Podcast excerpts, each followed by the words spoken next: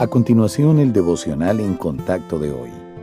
La lectura bíblica de hoy comienza en el versículo 7 de Primera de Juan, capítulo 4. Amados, amémonos unos a otros, porque el amor es de Dios. Todo aquel que ama es nacido de Dios y conoce a Dios. El que no ama no ha conocido a Dios, porque Dios es amor. En esto se mostró el amor de Dios para con nosotros, en que Dios, envió a su Hijo unigénito al mundo para que vivamos por Él.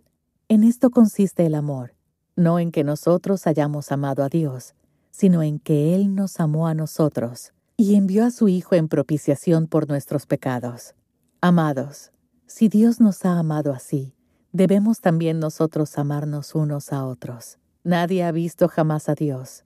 Si nos amamos unos a otros, Dios permanece en nosotros y su amor se ha perfeccionado en nosotros. En esto conocemos que permanecemos en Él, y Él en nosotros, en que nos ha dado de su Espíritu. Y nosotros hemos visto y testificamos que el Padre ha enviado al Hijo, el Salvador del mundo.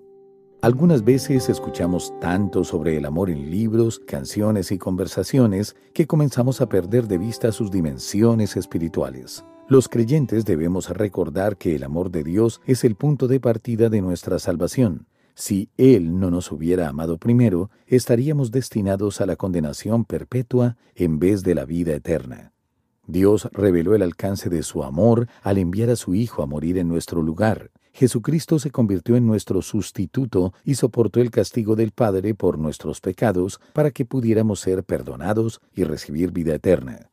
Pero el amor divino se extiende aún más allá. No solo somos perdonados para siempre, sino que Dios también nos ha adoptado en su familia. Como hijos suyos, somos amados, aceptados y cuidados por nuestro Padre Celestial. Sin embargo, incluso esto no es todo el alcance de su amor. Dios también nos ha hecho coherederos con su Hijo. Nuestra herencia está reservada en el cielo y un día, cuando Él regrese a este mundo como Rey, gobernaremos con Cristo en su reino. Nunca deje que el concepto superficial que tiene el mundo del amor le robe la maravilla de ser receptor del amor de Dios, el cual nos transforma de enemigos en herederos.